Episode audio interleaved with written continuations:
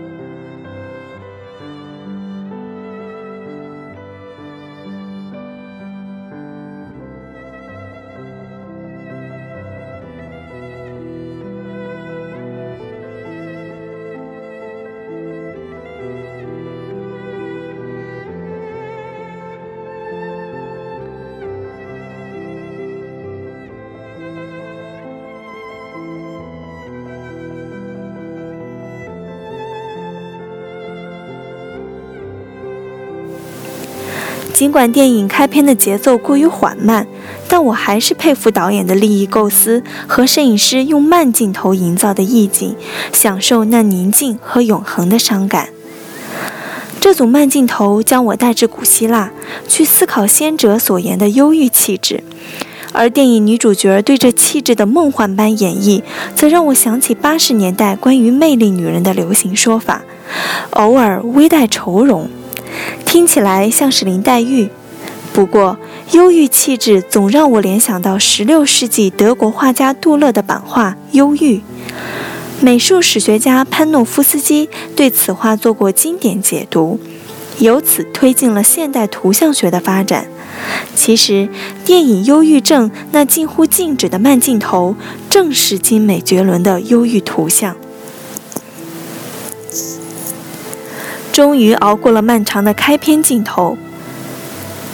忧郁症的第二组镜头是宾士车里的男女主角儿，二人身穿婚纱，乘车行驶在狭窄弯曲的山间小路上。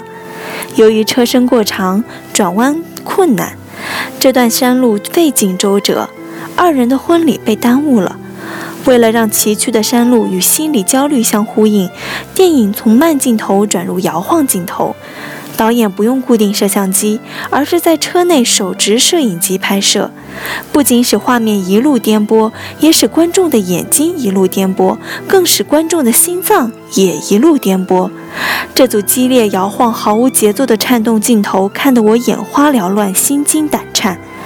想起七十年代初看过的越战纪录片《铜墙铁壁的永林》，拍摄美国 B 五二轰炸机对北越的。狂轰滥炸，那画面晃得人头晕目眩，恍若生病。漫长的崎岖山路总算结束，这对新人来到了婚礼现场。但是，久等了两小时的客人早已不耐烦，而婚礼的主持人更是强忍愤怒。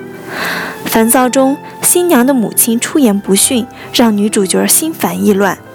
不消说，这组心烦意乱的婚礼镜头仍是晃动拍摄，让观众也心烦意乱。颤抖晃动的婚礼镜头，漫长的让人苦不堪言。我坐在电影里。我坐在影院里，先是抖得眼花，然后晃得头晕，接着耳鸣、胸闷、呼吸不畅、坐立不安，一身虚汗，就像大病降临。那一刻，我只盼着摇晃的婚礼赶紧结束，并自我告诫：也许是自己状态不好，要镇静、耐心，再坚持一下。可是观众席出现了骚动，有人退场。我咬着牙继续看电影，但终于忍无可忍。这是什么心理电影？分明是心理折磨和生理迫害。突然，我感觉自己像晕船一样要呕吐了，赶紧从座位上跳起来，冲出这蒸汽浴般郁闷的电影院。夜晚的星空深邃透明，冬季的空气清新宜人。外面的世界竟然如此美好，这电影没看完也罢。若看完了，兴许会染上忧郁症。我是与同听艺术的主播艾达，声音是一种力量，欢迎你与我们一起去感受。